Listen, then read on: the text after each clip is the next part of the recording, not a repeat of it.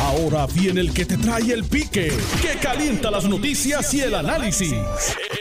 Esto es el podcast de El Escándalo del Día con Luis Enrique Falú. Eh, hablando de saludito, antes de empezar el programa, un saludo a José Miguel, a José Miguel y a, Marco que están ahora, están, trabajando esta hora, están trabajando a esta hora. Así que un saludito para ellos. Soy Luis Enrique Falú, gracias por estar con nosotros. Bueno, ¿qué está pasando hoy, Michael, en el país? Está todo tranquilo, ¿verdad? Mm, chacho. Eh, hay un nuevo nombramiento de secretario de Estado, el licenciado Raúl Márquez. He estado viendo los diversos análisis y escuchando los diversos análisis. Oye, y le están cayendo arriba como eh, bombero apagando fuego. Le han sacado que si es PNP. No. ¿Y qué, usted esperaba? ¿Que Wanda iba a nombrar a alguien que no fuera PNP a secretario de Estado? Ah, le, han sacado que si tenía contratos con el PNP. Ah, bueno, trabaja con el PNP. La la legislatura tenía contratos con el PNP con el municipio. Le han sacado que si él era donante de, de- de- de- la gente del PNP. Pues si es PNP, pues hay PNP que le donan al partido y mayormente, ¿verdad? Pues, pues hacen eso. Eh, y también le han sacado que si no tiene experiencia, bueno, ahí hay que ver y analizar si con lo que ha hecho hasta el momento, qué es lo que va a hacer en la posición de secretario de Estado, porque obviamente es una posición de cuatro meses, Michael. Eso es de aquí a, de aquí a un, poquito. Entonces, eh, va- vamos a ver, vamos a ver. Pero bueno, yo tengo muchas cosas que hablar con ustedes hoy. Ya mismito voy a coger llamadas telefónicas también porque quiero conversar con ustedes de varios temas. Sigue el asunto de la Comisión Estatal de Elecciones, gente. Sigue allí lo de la Comisión Estatal de Elecciones y siguen corriendo los días. También quiero hablar con ustedes de unos casitos que se han presentado, que se han quedado como, como que en el aire y quiero hablar de otras cosas. Pero antes de continuar, ya tengo ahí al licenciado Pedro Pierluisi Urrutia, el presidente del Partido Nuevo Progresista y candidato a la gobernación del PNP. Licenciado, saludos, buenas tardes. Saludos, Falú, buenas tardes a todos. ¿Cómo está usted? Muy bien, gracias. ¿Y tú? Todo bien, gracias a Dios. eh, aquí viendo para que no me cuenten. Mire, bueno, después, después que usted se hizo las pruebas del COVID, todo bien, ¿verdad? Sí, gracias a Dios. Yo me he hecho la prueba ya en varias ocasiones y pues gracias a Dios he salido negativo en todas. O sea que ya no, ya no está en cuarentena. No, yo estuve varios días eh, en cuarentena o sea, Ok. eh, porque es que pues cuando salió a relucir que personas que habían tenido contacto conmigo habían dado positivo, pues me hice la prueba inmediatamente, pero de todas maneras para evitar que la posibilidad de que de que el- eh, no resultara la prueba resultara negativa, pero tenía eso en el sistema, pues como cinco o seis días después volví a hacerme la prueba para descartar totalmente que tuviera el virus y así fue. O sea que eh, quiere decir que está de, de lleno en la campaña entonces de cara a las elecciones. Es así, aunque tengo que reconocer que son tiempos diferentes, Falú, porque ahora, pues, precisamente por esta situación del virus, pues eh, hemos limitado muchas de las actividades que hubiéramos llevado a cabo. Ahora lo que estoy haciendo es que eh, las reuniones eh, son virtuales, o sea, usando la tecnología, y si son presenciales, pues no hay aglomeración de personas, eh, se usan las mascarillas, los desinfectantes y se guarda el distanciamiento eh, requerido. Ok, y hablando de distanciamiento, ¿verdad? Y hablando de reuniones virtuales, hablando, ¿verdad? De reuniones presenciales, el distanciamiento entre Wanda Vázquez Garcet y su señoría, ¿ya, ya se acortó o todavía sigue, no ha habido comunicación entre ustedes? La realidad es que no ha habido comunicación, pero ya la gobernadora hizo unas expresiones que eh, son de mi agrado y deben ser del agrado de todos los PNP y estadistas en Puerto Rico. Eh, expresó eh, eh, directamente que va a votar íntegro por los eh, por el PNP y, y de igual manera que va a apoyar la estabilidad. Y eso precisamente es lo que yo le estoy pidiendo a todos los PNP y estadistas en Puerto Rico, que pongan esas causas por encima eh, de sus aspiraciones o intereses personales. Con esas, que- con esas expresiones de la gobernadora Wanda Vázquez Garcet, ya, ya no es necesaria la, la- la comunicación o, o la reunión donde se, se vean ambos luego de la primaria. Bueno, yo, yo solicité la reunión. Si se da, yo estoy en la mejor disposición de tenerla. Eh, pero vuelvo y repito, yo estoy enfocado en unir las huestes del partido. Hasta el momento no me he encontrado a un líder en todo Puerto Rico que haya tenido renuencia a unirse. Eh, es increíble. O sea, todos los candidatos a las alcaldías, todos los candidatos al Senado, todos los candidatos a las cámaras, eh, sin excepciones, hasta el momento, todos los que yo he abordado, que son, pero muchísimos, eh, todos están en la mejor disposición de unirse. Y sé también que a nivel de, de líderes de barrio y de unidades electorales, que también se están haciendo los acercamientos, la respuesta ha sido muy positiva. Y es que esto, estas, estas son unas elecciones importantes para Puerto Rico y un plebiscito importantísimo para Puerto Rico. Y es, y, es crucial, y es lo que estoy viendo, que todos los que compartimos las causas de, nuestro partido, el progreso, la seguridad, eh, la estabilidad, la justicia social, pues nos unamos y que de igual manera los que queremos trato igual como ciudadanos americanos nos unamos. Mire, y eso es lo que está pasando. Licenciado Pedro P. Luis Urrutia, ayer el representante popular Luis Vega Ramos eh, insistió nuevamente, de, hecho eh, sometió una querella ante el FBI sobre supuestas irregularidades en la campaña eh, suya, plantea él que esto tiene que ver con el asunto durante la campaña primarista. Se utilizaron corporaciones fantasmas para financiar la campaña de Pierluisi contra su contrincante, la gobernadora Wanda Vázquez Garcés. Precisó que un comité de acción política, un PAC por sus siglas en inglés, dirigido por un amigo de Pierluisi, al que identificó como eh, Joey Fuentes, recibió 250 mil de corporaciones fantasmas organizadas para supuestamente violar la ley federal que exige que los donantes a comités políticos sean identificados. Su reacción, licenciado Pedro Pierluisi. No, eso es un refrito que, que, el, que el representante está sacando como parte de, del proceso político. Es lamentable que haya caído en eso. Eh, eso no va para ningún lado. Ya ese asunto lo trajo el, director de la campaña de la gobernadora, está ante la consideración del Contralor Electoral, donde tiene que estar. Y yo he dicho en repetidas ocasiones que no existió coordinación alguna entre mi comité de campaña y ningún comité de acción política, sea el que sea. O sea que, y al no haber eh, coordinación, no existe base alguna para eh, eh, alegar, ni tan siquiera alegar, que ha habido una irregularidad. Pues hasta que las reglas aquí son bien claras, es lo que se cumplió. Yo lo he dicho ya en repetidas ocasiones, así que de igual manera que estoy seguro que el asunto ante el Contralor Electoral eh, va a confirmar lo que acabo de decir pues esta, esta carta o lo que sea que sometió en el, en, el FBI, pues no, no va para ninguna parte.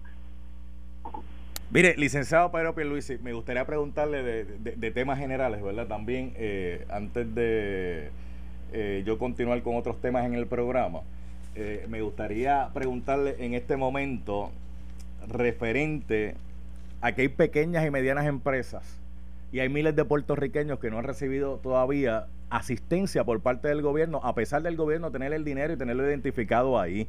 Eh, y hay mucha gente pasando necesidad, licenciado Pedro Luis en este momento. Eh, se habla de que hay dos mil millones de dólares que llegaron de fondos federales con el propósito de ayudar a las pequeñas y medianas empresas y también ayudar a los ciudadanos ante la situación de la pandemia. Y, y ha habido una dilación en cuanto a la entrega de esos fondos. Me gustaría escuchar una reacción de su parte. Bueno, yo, yo en repetidas ocasiones he señalado que, ha habido demasiada lentitud y falta de, sentido de urgencia en, en, la utilización, la inversión de todos los fondos federales que tiene Puerto Rico disponible, que tiene el gobierno disponible. Esos fondos, que las cantidades son enormes, Falú, no tienen, no deben estar en las cuentas de banco del gobierno, deben estar eh, eh, en el bolsillo de la gente necesitada y en obra, obra que se vea. En el, me consta que en el programa de CDBGDR eh, hay unos fondos ya destinados precisamente para ayudar a pequeños y medianos comerciantes. Eh, es decir, pues otorgarle préstamos que son perdonables, que para ayudarlos, una, unas ayudas parecidas a las que dio el gobierno federal. Eh, y lamentablemente eh, eso está en manos de la autoridad para el financiamiento de la vivienda y nada ha pasado. Esos fondos están disponibles hace meses, meses, muchísimo tiempo y debieran estar ya en manos de los pequeños y medianos comerciantes. Así que eso es indefendible y eso tienen que acabar de tomar cartas en el asunto para resolverlo. Y así hay otros ejemplos que yo puedo dar. El, el peor problema que yo estoy viendo ahora mismo en la gestión pública es la falta de ejecución y eso precisamente es lo que yo le estoy ofreciendo al pueblo de Puerto Rico, un gobierno de excelencia, que le responda al pueblo, que ejecute y que haga obra en todas las áreas importantes de nuestro diario vivir. Eso es lo que yo traigo a la mesa, eso es lo, esa es la promesa que yo voy a cumplir. Mire, porque aquí en Puerto Rico no es que estemos faltos de leyes, de hecho, a veces yo creo que hay leyes de más. El problema que hay con, con el asunto y leyes, reglamentos, disposiciones es precisamente eso, la falta de ejecución y, un, y un, el ente ejecutivo se supone que esté para poner en vigor las leyes, los reglamentos que se aprueban. Y vemos una dilación brutal. Y eso también es falta de supervisión. Realmente falta de supervisión. Mire, licenciado Pedro Pierluisi, porque no le quiero quitar tampoco mucho tiempo. Las elecciones van a ser el 3 de noviembre o no van a ser el 3 de noviembre. Se está planteando la posibilidad de incluso de posponer la fecha en el mismo noviembre, pero eh, otro día que no sea el 3 y se está planteando incluso hasta la salida del presidente de la Comisión Estatal de Elecciones y tiene varias querellas en su contra. Me gustaría escuchar su planteamiento sobre si usted estaría de acuerdo. Son diferentes temas. Exacto. Son dos diferentes temas. Quien único está poniendo en riesgo la fecha de las elecciones que siempre las hemos llevado a cabo el 3 de noviembre eh, y sería vergonzoso, sería otra sería otra otra otra barbaridad que se atrasen esas elecciones. Quien único está poniéndose en riesgo es el Partido Popular, porque el Partido Nuevo Progresista terminó su escrutinio en el día de ayer, habiendo tenido una primaria con alrededor de 90 mil votos más, 80 mil votos más que la del Partido Popular y el Partido Popular no ha llegado ni a hacer el 50% de su escrutinio. Así que que se pongan para su número y acaben de terminar el escrutinio, porque eso es lo único que puede poner eh, eh, en dificultad el que la comisión cumpla con la agenda de trabajo que ya los comisionados electorales acordaron. Aquí los comisionados electorales acordaron precisamente una agenda de trabajo para que las elecciones se den el 3 de noviembre. Y quien único está poniendo esa agenda de trabajo en riesgo es el Partido Popular, el comisionado electoral del Partido Popular y sus funcionarios. Así que que se pongan para su número y acaben el escrutinio. Por otro lado, en cuanto al presidente de la Comisión Estatal de Elecciones, yo he sido claro, nadie está satisfecho con su gestión. Y se dijo, y se dijo cuando tuvimos el asunto de la primaria esta bifurcada, que eso fue horrible. Y yo en realmente lo que dije es que era una responsabilidad compartida, pero parte de la responsabilidad la tuvo el presidente de la Comisión Estatal de Elecciones, parte la tuvo, ya yo lo dije ya, los propios partidos, el propio gobierno, porque eran diversas las razones. Bien, el presidente ha dicho que está dispuesto a renunciar tan pronto termine el escrutinio. Entonces, ¿qué yo he hecho? En vez de estar hablando a las gradas, nos hemos enfocado en buscar sustitutos posibles sustitutos para el presidente, porque no, de, no se debe descabezar la comisión en medio del proceso que están dando. Hay que actuar como buenos padres de familia. Estas cosas, estos cambios no se, hace, no se hacen a lo loco. Así que hemos buscado candidatos en el día de hoy. El comisionado electoral, el nuevo comisionado electoral del PNP, está sometiendo un candidato a la consideración de los demás eh, comisionados electorales para la posición de presidente alterno. ¿A quién? ¿Por qué presidente alterno? Porque todavía el presidente está en funciones. Pero no ha acabado el escrutinio. ¿Pero a quién? ¿A quién están sometiendo como presidente alterno? No, el nombre se está manteniendo eh, realmente en, en eh, no se está divulgando. ¿Pero por el qué? Nombre del bueno, porque lo están considerando y no, no sería justo con la persona que entonces, por razones, sabe Dios qué razones, si no hay el consenso, ¿por qué estar afectando la reputación de un juez de Puerto Rico? Eso no estaría muy bien, no estaría bien. Así que hoy ya se está dilucidando, ya tienen ante la consideración, van a tener los comisionados electorales la posible designación de un juez del Tribunal de Primera Instancia para la posición de presidente alterno de la Comisión Estatal de Elecciones. ¿Por qué presidente alterno? Porque el presidente todavía está en funciones, no ha acabado el escrutinio. Si llegan a ese consenso, entonces tan pronto presente la renuncia el presidente Juan Dávila, el y el presidente alterno pudiera asumiría su posición. entonces ya ustedes están presentando un presidente alterno, es un ex juez, eh, y no van a... No, es juez, es juez, tiene que ser juez, no ex juez. Eh, es juez. Eh, tiene que ser un juez de primera instancia si lo requiere la ley. Y no, y no van a revelar el nombre todavía. Bueno, hasta que veamos si tenemos el consenso. Cuando hay, se dé el consenso, se anuncia, eh, se, se nombra y entonces ya asume el cargo de presidente alterno eh, en espera a la renuncia del presidente en funciones de Dávila. Así que se están haciendo las cosas como Dios manda. Ahora lo importante es que todos eh, actúen de buena fe. Eh, esto es un deber patriótico, o sea, siempre Puerto Rico ha brillado, su sistema de elecciones ha brillado, eh, la única excepción fue esa primaria bifurcada. Pues ahora lo que tienen que hacer todos es dejar a un lado eh, cuestiones pequeñas y enfocarse en lo grande, que es tener un presidente en funciones que tenga la capacidad y que pueda pues supervisar el proceso eleccionario el 3 de noviembre.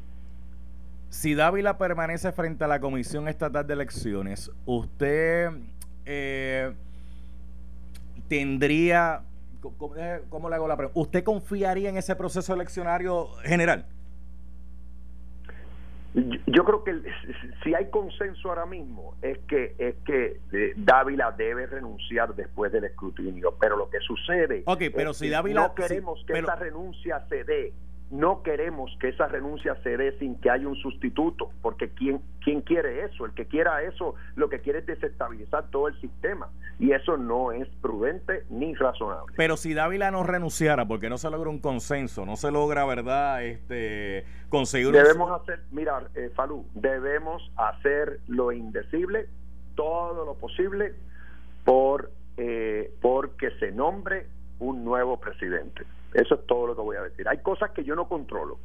O sea, eh, yo todavía no soy gobernador. Eh, en su momento, con el favor de Dios y del pueblo, lo seré. déjeme decirle algo. Yo no soy el que designo, yo no soy el que designo el presidente de la Comisión Estatal. De, déjeme, déjeme, decirle algo. Eh, el Buenos Días Puerto Rico estuvo apagado como por siete días. y ayer apareció el Buenos Días Puerto Rico nuevo y dijo, el próximo gobernador es Pedro ¿Y ¿Sabe quién dijo eso, verdad? Tomás Rivera Chatz.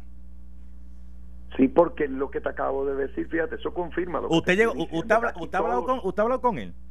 Es que siempre ha habido comunicación y siempre ha habido una relación cordial y respetuosa y es que no es que eso no le debe sorprender a nadie si lo acabo de decir yo. Le voy a hacer esta pregunta. Todos los líderes del partido se están uniendo. Usted me conoce de muchos, usted me conoce de muchos años. Le voy y usted sabe que esta pregunta se lo va a hacer con todo el respeto y que esta pregunta no lleva ningún tipo de carga, sino es un hecho que ocurrió. Digo, pero en un momento dado este, usaron la expresión de bacalao en referencia a su persona. Durante mi trayectoria en la vida pública, en los 12 años que yo estaba en la vida pública, yo he sido objeto de, muchos ataques, críticas, hasta insultos. Y el que usó, y esa expresión fue... esas, esas cosas no minan mi alma, Falú, porque yo siempre, yo siempre estoy en posición de, de, tomar las decisiones que tengo que tomar a base de sus méritos, de, de, actuar de acuerdo a lo que le conviene a Puerto Rico, por Puerto Rico. Así que esas cosas, eso sí se, hicieron unas expresiones negativas hacia mi persona en el hemiciclo del, del, Senado el verano pasado, en medio de, ese, de esa situación que prefiero ni recordar, porque fue otra, otra vergüenza, eh, y ya, y eso para mí quedó atrás.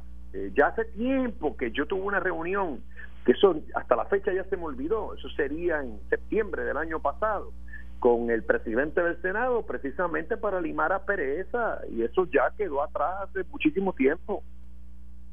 Ok, mire, para finalizar, licenciado Pero Luis, este, ¿qué le pareció, verdad? Como candidato a la gobernación y cuando estamos hablando que las instituciones públicas pues están laceradas en la, en la confianza del pueblo puertorriqueño, ¿qué le pareció el, planteamiento del director de ética gubernamental que eh, eh, archivó, eh, como quien dice la investigación del, chat de los brothers, la archivó sin prejuicio. Quiere decir que en cualquier momento, si apareciera información, evidencia, podrían reabrirla. Pero ¿qué le parece esa decisión? Es importante que mantengamos la confianza y el respeto en todas las instituciones de ley y orden en Puerto Rico, incluyendo la Oficina de Ética Gubernamental. Eh, la, decisión que tomó, por lo que vi, el director ejecutivo es desestimar eh, ese asunto, esa querella sin perjuicio, es decir, que la puede reabrir en cualquier momento si obtiene la evidencia que aparentemente no ha podido obtener, ya sea por falta de cooperación de, de testigos o de personas o por las razones que sean. Eh, pueden ser razones técnicas, yo, yo no tengo los pormenores de ese asunto, yo estoy reaccionando a lo que he visto en los medios. Lo importante ahora es que la oficina del panel, de, que los fiscales especiales designados por el panel del FEI, eh, pues culminen su investigación sobre ese asunto y en su momento pues sabremos cuál es el resultado. Eso es lo importante y que no perdamos confianza en nuestras instituciones de ley y orden. Hay que respetar, hay que respetar eh, tanto el panel del FEI como la Oficina de Ética Gubernamental como el Departamento de Justicia de Puerto Rico. Bueno, vamos a ver, vamos a ver qué pasa. Mira, tenemos un nuevo secretario de Estado, el licenciado Raúl Márquez. La gobernadora lo ha nombrado en eh, un nombramiento en receso. Eh, así, fue, así usted tuvo un nombramiento también, ¿verdad? Como secretario de Estado en receso. En aquel entonces es correcto. Sí, estaba en receso, pero eh, pero entonces se sometió a la, a la consideración de, Cámara y Senado, fue, la, fue la decisión. Sí, para que, para que entonces de esa forma y de esa manera, entonces cuando ocurrió la renuncia, pues usted pudo subir a, eh, a, la gobernación. Exacto, bueno, ese ya, ya sabemos lo que ocurre. O sea, la Cámara eh, llevó el asunto a votación, el Senado no lo hizo, yo pedí que lo hiciera, no lo hizo, y así las cosas, el Supremo determinó que la ley que se utilizó para para la juramentación que era inconstitucional y que debía dejar el cargo. Eso fue lo que sucedió en aquel entonces. Ok, y entonces... en esta ocasión, pues esto es un nombramiento en receso para traerlo al presente. Yo le deseo éxito al, al licenciado Raúl Márquez en su gestión eh, y, y, por el momento no se ha convocado a la Asamblea Legislativa, al Senado de Puerto Rico. Bueno, se tendría que ser la Asamblea Legislativa para que pase juicio sobre esa designación. Así que como tú bien dijiste en la pregunta, es un nombramiento en receso, pero eh, nuestra constitución permite que asuma el cargo y que lo, y que lo ejerza eh, eh, bajo esa designación. Bueno, licenciado Peluise, mire, yo le agradezco que haya estado un ratito aquí con nosotros en el programa. Vamos a seguir dialogando porque vamos a hablar aquí con todos los candidatos. Estamos de cara a las elecciones eh, para noviembre. Ustedes están presentando sus propuestas, están planteando, ¿verdad?, eh, cómo sacar a Puerto Rico de, esta situación en la que vivimos ahora tan dura y difícil, porque tenemos la, economía trastocada, pero también tenemos una pandemia eh, que, estamos lidiando con, con, los asuntos a, a, la misma vez y lo que estamos a, par de minutos y que a par de minutos, a par de días de que se lleve a cabo ese proceso eleccionario y que la gente pues salga y emita el voto como mejor entienda. Sí, un poco más de dos meses y pues y yo en su momento le voy a pedir un voto de, confianza al pueblo para darle el gobierno de excelencia que se merece y, también un voto por el sí a la igualdad y a la estabilidad. Licenciado Pedro Peluisi, gracias. Muchas gracias, Palú. Bien, gracias, gracias. por la invitación. El licenciado Pedro Peluisi hablando un ratito aquí con nosotros en el programa en el día de hoy. Mira, vamos a hacer la pausa. Al regreso vamos a atender a Edith Charbonil, a Jesús Manuel Ortiz. Vamos a coger llamadas del público. hoy tengo dos controles. Tengo a Michael y tengo a Nelson. Uno entra y uno sale. Eh, yo regreso en breve. Estás escuchando el podcast de Noti1. El escándalo del día con Luis Enrique Falú. Bueno, te ha dicho Charboniel ahí, ¿verdad? Y Jesús Manuel. Eh, eh, Charboniel, saludos, buenas tardes. Buenas tardes, Falú. Buenas tardes, Jesús Manuel, a los amigos que nos escuchan todos los martes. ¿Cómo, está usted? Muy bien, gracias al Señor. Muy bien. Este, Jesús Manuel, ya me invito. Mira, ¿qué te dijo Jesús Manuel? Que no contesta, no responde, como si hubiese apagado el celular. Eso lo dijo García Padilla hace 800 años atrás cuando lanzó su candidatura a la gobernación desde de, Humacao, Puerto Rico. Charboniel, tenemos nuevo secretario de Estado. Correcto. el licenciado Raúl Márquez fue anunciado ayer por la gobernadora como el nuevo secretario de Estado de Puerto Rico. Su reacción. Pues mira, lo, lo correcto, lo propio que se nombrara un secretario en propiedad. Ahora mismo tenemos el Departamento de Justicia y secretario en propiedad, que es parte de la Asociación Legal del Gobernador. Caso secretario de Estado es la segunda posición más importante luego del gobernador. Nombramiento que requiere confirmación de ambos cuerpos legislativos. Eh, sobre el licenciado Márquez, yo lo conozco del, de, como fue eso legislativo en la Cámara de Representantes. es un, un, profesional muy capaz en la parte legal. Eh, conozco su familia y esperaré el proceso en la Cámara, que espero que la comisión de nombramiento de la Cámara al menos se dé alguna vista pública o por lo menos podamos observarlo, eh, alguna información adicional sobre el licenciado, pero lo que conozco de él es una información muy positiva, muy buena. Eh, un joven verdad que echó para adelante en la vida, se hizo abogado y muy profesional pero pero aún así espero que pues, la, la, comisión se nos convoque a la Cámara. Primero, obviamente, tenemos que votar por el nombramiento, pero antes de poder votar, poder evaluar bien la, información eh, que tiene que presentar los candidatos a puestos estos, ¿verdad? designados por la gobernadora. Digo, pero eh, al ser un nombramiento en receso, ya puede entrar en funciones, ¿no? Sí, totalmente. La, la diferencia entre un nombramiento regular y el nombramiento en receso es que ese secretario o secretario automáticamente no tan solo empieza a cobrar su salario, sino que puede ya sentarse en la silla, tomar decisiones, nombrar personal, etcétera, hacer las cosas como si fuese un secretario. ¿Cuán, importante era cuán, importante era nombrar un secretario de Estado en este momento? Lo que pasa es que la, lo que, la, razón por la cual requeriría, que, que, es importante desde el punto de vista legal y ya lo que nadie pensaba. La transición. pasó. La transición. Hay dos cosas. Una, digo, uno le desea la mejor salud a la gobernadora de Puerto Rico, ¿verdad? Pero en caso de que podría pasar, la gobernadora decía renunciar. Eso puede pasar, es una cuestión, ¿verdad? Cosas que pueden pasar en la historia tiene que haber un sucesor que sea aprobado por ambos cuerpos. Y segundo, como tú acabas de decir, muy importante, la transición del gobierno, quien la dirige por, por ley es el Departamento de Estado. Es el, es el que el encargado de, primero, cuando ya desde noviembre, nos, cuando se nombre el comité de transición entre ambos gobernadores, el que salga electo, ¿verdad? En este caso, yo espero que sea en favor de Dios Pedro Pierluisi, tiene que nombrar ese equipo de trabajo, tiene que designar las áreas y comenzar todo el proceso de transparencia máxima entre la administración que sale y la que llega. Y eso es una responsabilidad directa del secretario. Además, que él técnicamente gobernador de Puerto Rico por algunos 10 o 12 minutos, que es cuando el 2 de enero juramente el gobernador, es quien quien comienza y dirige los trabajos de la documentación del nuevo gobernador de Puerto Rico el 2 de enero. Mire, y hay planteamientos en el sentido de que pues que no tiene la experiencia necesaria como para esa silla. Ese es el planteamiento que algunos han hecho. Eh, el planteamiento que otros han hecho es que pues esa es la, la la, paga después de haber, de haber, sido parte del equipo de campaña de la, gobernadora. Son planteamientos que se han hecho de parte y parte que yo he estado escuchando durante todo el día de hoy. Eh, ¿Cómo usted reacciona a esos planteamientos? Pues mira, igual igual que pasa con cualquier nombramiento, que en el, caso de la Cámara somos bien poquitos los nombramientos que vemos, en el caso del Senado son básicamente todos. Sí. Cualquier información que algún ciudadano real no la tentación de porque estamos a 60 días de las elecciones y yo soy candidato a un puesto y quiero serme famoso porque nadie me conoce. Eso es otra historia. Eh, información real, formal sobre alguna información que entiendan que eh, X candidato, en este caso el licenciado Márquez, no debe ocupar la posición porque la hagan llegar al Senado o a la Cámara de Representantes por la debida prueba.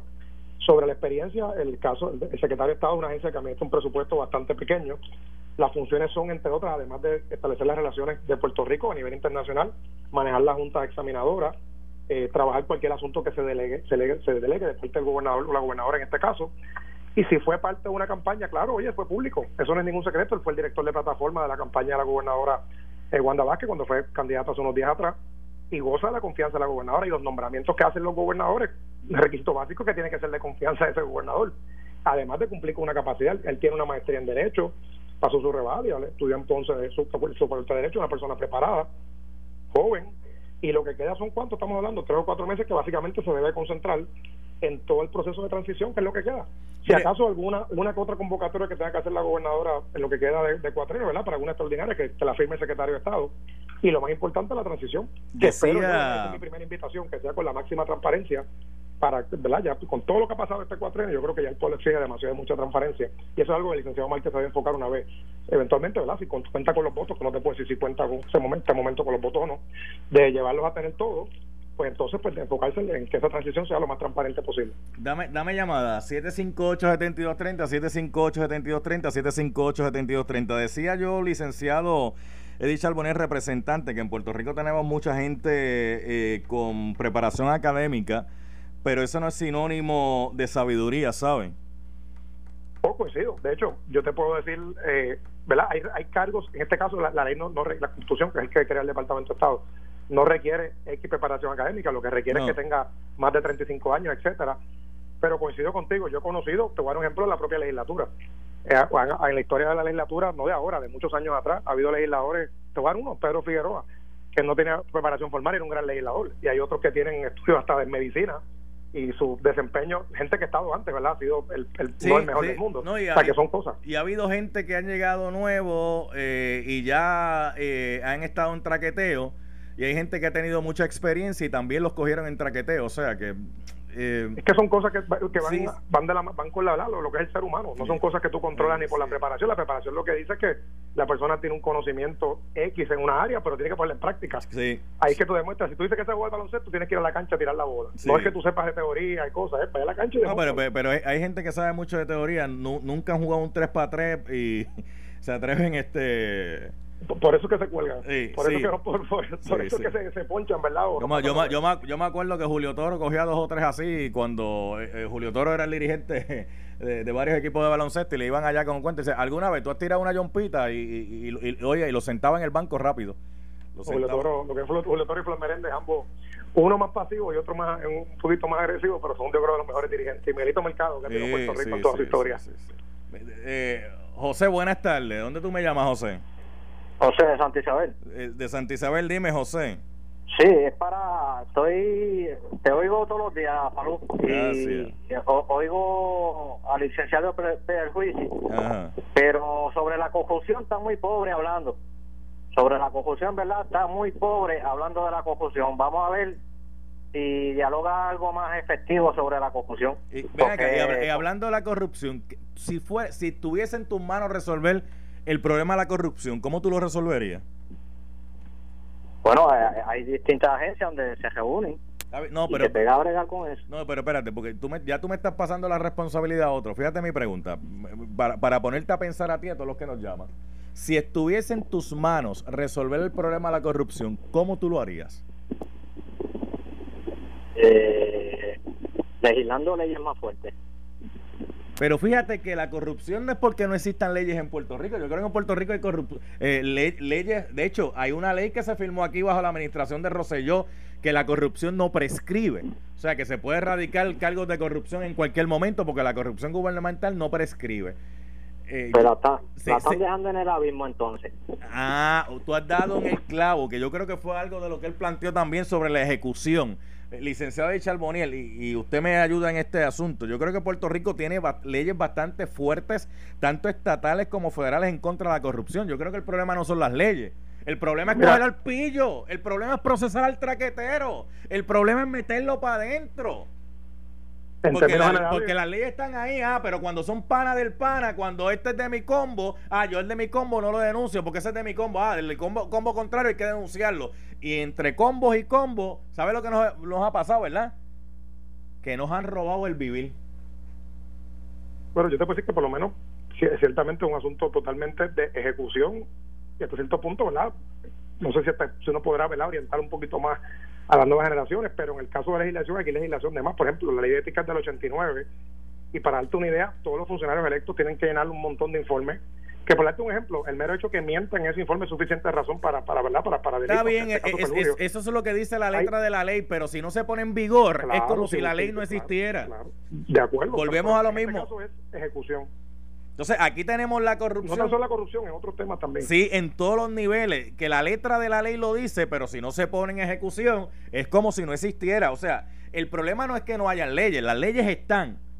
El problema es romper con ese panismo, con ese amiguismo, con ese, eh, ese convito que se, se convierte. Mire, son esos corillos tipo mafia. Usted sabe que saben que lo están haciendo mal, pero entre ellos mismos se protegen. Entonces los malos son los otros. El, malo es el que denuncia, el malo es el, que señala. Bueno, aquí alguien denuncia la corrupción y la gente le dice, ah, qué chota eres. Entonces le empiezan a caer arriba. Le empiezan a caer arriba a la persona que lo está haciendo. Ah, qué chota, mano. Ah, diablo, qué, qué, qué puerco, qué, qué incepto. Entonces, criminalizan al que está denunciando lo que está incorrecto y alaban al que lo está haciendo mal. Y por eso se ha legislado a nivel federal y a nivel estatal lo que es el Whistleblower Act, que protege eh, y, le, crea cargos adicionales criminales a cualquier persona que intervenga en con un testigo en una investigación. O sea, y eso está a nivel federal y estatal.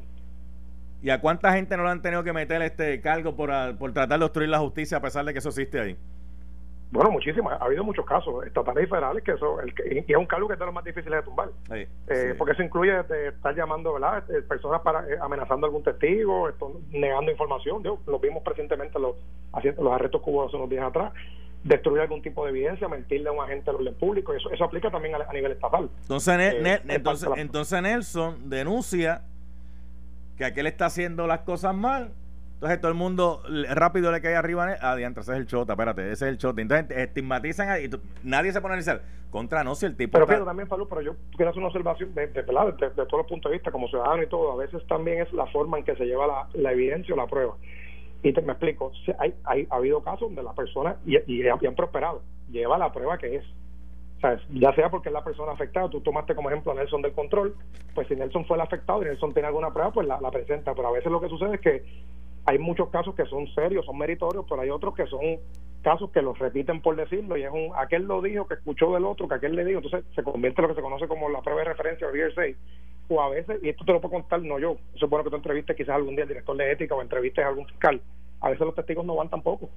O sea hay casos que se caen y no es por la mala fe ni por estas teorías que la gente quiere crear a veces que muchas personas no cooperan con sí, hablando, y lo viste ahora con el caso de, de Raúl Maldonado, que lo mencionó de ética, que se citaron las personas y fueron ellos los que no quisieron cooperar. Sí, sí, pero, pero cuando leo el documento me da la impresión como que lo citaron para cooperar sobre el chat, pero cuando leo el comunicado dice que lo citaron para otras investigaciones que estaban corriendo. O sea que ahí o, lo citaron para otras investigaciones o lo citaron para el chat. Eh, la certificación dice que era para lo del chat, lo del comunicado dice que era para, para otras investigaciones que Ética estaba llevando. Pero es un asunto que tendrás que preguntarle al director. Sí, sí, sí. Aquí está Francisco. Saludos, Francisco. Saludos, saludos y saludos al licenciado Charbonier. ¿De dónde tú me llamas, Francisco? De Cabo Rojo. De Cabo Rojo. dime, Francisco.